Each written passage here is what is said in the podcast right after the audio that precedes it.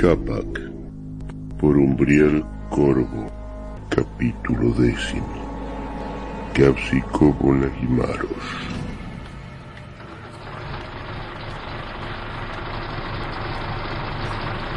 Con una nube de polvo, el Quirón se detuvo a escasos metros de la inquieta superficie del río. El agua reflejaba un cielo gris plomizo. Capac observó los niveles de veneno que indicaba el radiómetro. Suficiente para matarte dos veces, pensó. El nivel del agua estaba ascendiendo lentamente. Había llegado a la presa Gapsilobo, una enorme muralla que contenía toneladas de líquido contaminado, pugnando por abrirse paso a través de docenas de fisuras provocadas por el sismo reciente. Un descomunal trabajo de ingeniería que podría venirse abajo en cualquier instante, y así las aguas se tragarían todo ese sector en pocos minutos. Y allí estaba el único puente hacia el otro lado del Danubio, en muchos kilómetros a la redonda. La presa era el único paso posible para conseguir combustible que, por cierto, ya estaba escaseando. Esto implica toda una decisión, Calihan. Coincido. Bueno, hagámoslo de una vez. El tanque comenzó a ascender a unos 130 metros hacia la estructura de la corona. A medida que se acercaba, Capac fue notando el deterioro. Una profunda rajadura se abría justo por el centro del área transitable.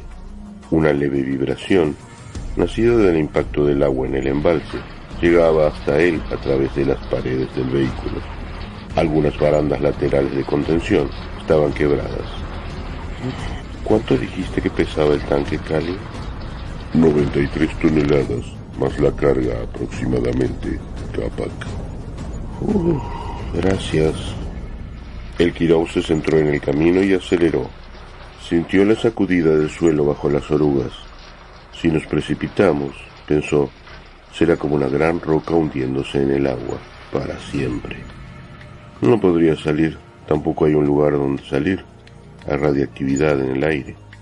Repentinamente recordó la curiosa variedad de especie que encontrara en las inundadas catacumbas de la ciudad de Pex. Ah, sí, el krill antropófago. ¿Cómo pude olvidarme? Mantuvo la velocidad. El Quiroga estaba respondiendo bastante bien. Ya se encontraba casi en la mitad de la distancia del trayecto. Sintió un repentino golpe. Otro golpe más. Otro impacto más fuerte aún. Capac maldijo mientras maniobraba para alejarse de los bordes. Una forma se cruzó por la pantalla. Fue muy rápido. Alerta Capac. El vehículo está siendo atacado por un importante número de artrópodos, como los vistos antes. ¿Forceps? Afirmativo. Tienen que ser muchos, pensó rápidamente Capac. Están desviando el tanque. El Kirov escoró violentamente. Capac aplicó los frenos y las cuatro orugas se clavaron. Cambiando su centro de gravedad, el tanque se ladeó peligrosamente hacia el borde, donde Capac pudo ver que las rajaduras se ampliaban por efectos del peso repentino. Al parecer los Forchipe han instalado una suerte de madrigueras a los lados de las compuertas del murallón. Todo estaba temblando Capac hizo girar la torreta para desembarazarse de los crustáceos, sin ningún éxito. ¿Habían hecho sus nidos ahí? Estrategia de caza, posiblemente, para capturar las presas que arrastrara el río, así como la carroña flotante. Por un instante en la mente de Capac apareció la imagen de miles de cadáveres humanos medio quemados por la radiación, flotando por el Danubio hasta las fauces de esos animales. El tanque comenzó a ladearse de nuevo. El terreno se estaba quebrando bajo las orugas. De pronto el Kirov se encontró colgando del borde del puente, cubierto totalmente por docenas y docenas de crustáceos que intentaban arrastrarlo. Capac golpeó su cabeza contra el costado de la cabina. Por el monitor, ya a punto de precipitarse, vio con horror el agua esperándolo, más de 100 metros abajo. Entonces, de pronto, el vehículo frenó su caída. Quedó inmóvil un momento y tras un sorpresivo instante, comenzó a ascender. o mejor dicho, comenzó a ser ascendido. Involuntariamente, los artrópodos estaban rescatándolo de una muerte segura, al apartarlo de la fractura que se hundía hacia las profundidades. Capac tomó aire. Trataba de recuperar el aliento. Tomó los controles otra vez. Sintió una explosión en la lejanía. Aún había peligro. Capac, la presa Gapsikovo está colapsando. Los terremotos precedentes han provocado la caída de la central de Nagimaros. Desde allí, una masa de agua se aproxima hacia tu ubicación actual. Algunos crustáceos, receptivos, comenzaron a apartarse del tanque y se lanzaron hacia sus cuevas, más allá de los farallones. El Kirao giró en redondo y se lanzó a toda velocidad hacia el final del puente, que ya se estaba ladeando peligrosamente. Bueno, gracias por querer comerme de todos modos. El estrépito le llegó justo cuando comenzaba a alejarse de lo que, momentos antes, había sido la presa Gapsicobo Nagimaros.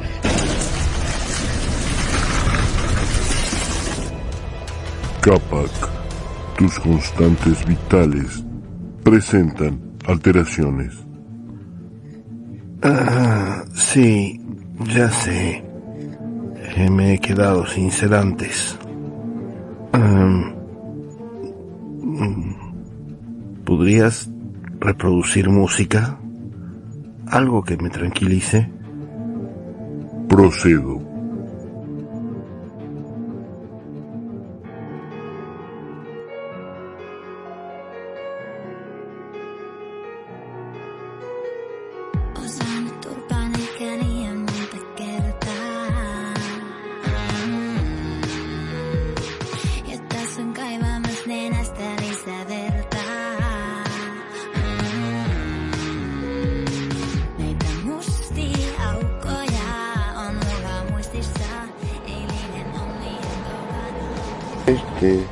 Es un informe que no representa más que un ejercicio intelectual, dada la inexistencia de alguien que pudiera llegar a considerarlo alguna vez. Me resulta inobjetable que la existencia de las especies animales halladas a mi retorno al planeta es de una naturaleza surgida de bioingeniería extremadamente avanzada, con la que se han logrado resolver los inconvenientes de la ley cuadrático-cúbica aplicados a la biomecánica. He observado modificaciones en el diseño y la estructura de los exoesqueletos de los artrópodos, con el obvio fin específico de obtener un aumento de tamaño, más propios de seres de entorno acuático, y refuerzos musculares que les otorgan mayor fuerza y velocidad. También presentan varios patrones de conducta, sin duda implantados, en lo referente a comportamiento alimenticio y hábitos de caza, propios de depredadores con una mente colmena. Si bien los insectauros, que modestamente y a falta de un nombre mejor he bautizado Forceps o Forcipe artrópoda, actúan mayormente como carroñeros de los restos de la especie humana, les he visto actuar recientemente como cazadores especializados, y a su vez como si se tratara de un control interno del ecosistema actual. Parecen ser presa ocasional, si no principal, de los llamados centelleantes, esto es Scintilias lumostega, superdepredadores cuyo diseño de características muy especializadas e inéditas en el reino animal me resultan en lo personal muy improbables en circuitos de desarrollos evolutivos normales. La adaptación de los élitros en lentes de concentración calórica solar muy precisa, desconocidos en especie alguna, es indudablemente soberbio y constituyen una amenaza importante para los primeros, si bien se ven limitados a la actividad diurna y de características meteorológicas que les resultan propicias. He descubierto recientemente la existencia de criaturas acuáticas, diminutas, de dimensiones apenas superiores a los mil micrones, también de un indudable origen surgido de la manipulación genética. Estos se reúnen en grandes cardúmenes. Su aspecto recuerda a los malacostráceos eufaseáceos, que normalmente se alimentan de fitoplancton, pero defienden de estos en cuanto a dieta. Parecen mayormente inmunes a la toxicidad del agua sospecho que cubren el nicho de basureros de la descomunal fauna marina planetaria devastada por la radiación, y además convierten la proximidad de las masas de agua en algo sumamente peligroso para mí. Acerca de quién o quiénes han producido este entorno ecológico fantástico, es un misterio aún para mí. No obstante, sospecho que solamente he visto parte de sus creaciones en acción. Además, si consideramos el surgimiento sorpresivo de las nubes de nanopartículas capaces de mantener la actividad radiactiva en el entorno atmosférico, sumado a todas estas quimeras genéticas, es absolutamente obvio que se trata de la ejecución de un plan previamente establecido, con mucha anticipación, seguramente con el fin último de limpiar la pestilencia y la toxicidad de los efectos del holocausto nuclear. Esta... Capac, disculpa por la interrupción, pero he captado un objeto que podría resultarte interesante. ¿Es peligroso? No dispongo de datos. Bueno. La pantalla le mostró una masa informe del tamaño de un acoplado, de piel coriácea, meciéndose suavemente en el inundado borde del camino. Tenía básicamente el aspecto de un gran cetáceo desventrado, abierto en canal. Los extremos eran algo redondeados. Capac observó que tenía patas, unas seis, bastante pequeñas, pero carecía de cabeza ni nada que se le pareciera. No pertenece a la fauna autóctona conocida de ninguna parte. No sé lo que es, Cali. Amplificó la imagen estudiándola a fondo. Casi no tiene órganos internos visibles. Parece, parece... Un par de pequeños crustáceos salió del interior del ser y se hundieron en el agua con un chapoteo. Capac aceleró nuevamente. El tanque rugió. Por fin parecía llegar. ¿Esa es la estación? En efecto. Era una inmensa gasolinera y estaba intacta. Había un gran cartel de diésel en la entrada y varias imágenes promocionando alimentos para llevar. Capac corroboró la limpieza del aire en el lugar. Área despejada. No se detecta radiación. Vientos de superficie a 12 kilómetros por hora. Sabiendo que los surtidores no funcionarían, Capac se planteó en desarmar uno e insertar una bomba de succión manual en ella. Pero primero pensó en revisar el local con el fin de hallar latas o bidones de combustible. Necesitaría varios. Al cabo de un rato halló lo que buscaba y pudo darle de beber al Object 280 Kirov. En tanto descargaba el contenido del tercer recipiente, comenzó a sentirse una curiosa vibración. Una fina grieta se abrió entre sus pies. Capa, acaba de surgir un hipocentro sísmico justo debajo de tu ubicación. ¿Qué? ¿Es una especie de broma? Las sacudidas se hicieron más fuertes. Capac se apresuró a entrar al tanque y activó los sensores. Esperaba ver en alguna parte una cordillera en movimiento. ¿Dónde está? Recomiendo que aceleres hacia el oeste. Capac se ajustó el cinturón y aceleró con vehemencia. El Kirov alcanzó los 60 kilómetros por hora en pocos segundos. Con un sonido apocalíptico, la rajadura se ensanchó bruscamente y la mayor parte de la edificación de la gasolinera se precipitó a tierra. Parecía que empezaba a hundirse, pero de pronto, con una fragorosa explosión, en el medio de la gasolinera comenzó a alzarse el extremo de una masa de roca irregular que parecía crecer más y más. Caligen, las cordilleras surgen de las profundidades vienen desde abajo. El tanque chocó violentamente contra un surtidor. Capac aceleró. El Kirov, girando como un trompo, esquivó de estrellarse una vez más. El terreno ondulaba bajo las orugas del tanque.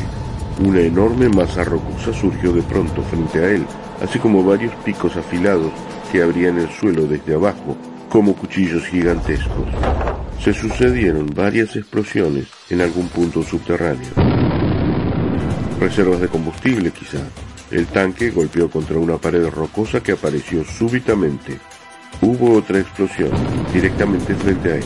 Por fin, Capac logró enfilar el tanque para que comenzara a descender casi a los saltos de esas montañas que crecían furiosamente a su alrededor. Más rápido, más rápido, Kaikole Paihoili. Cuando llegó al nivel de la calle, tomó aire y sin dejar de acelerar hasta que verificó que la cordillera naciente se encaminaba hacia otra dirección. Resopló. Nunca se había esperado eso. Oh, todo el planeta parece querer matarme, Caligen. Debes mantener la velocidad Si bien tal vez te interese modificar un poco el rumbo. ¿De qué estás hablando ahora? La subrutina que he dejado desencriptando el registro de la emisión del tanque ha terminado con éxito. Originalmente se dirigía a las instalaciones de seguridad del gobierno de Eslovaquia. Al parecer una base militar no se halla demasiado lejos de aquí. Ah, ajá. Bien, de acuerdo. De acuerdo. Esta historia continuará.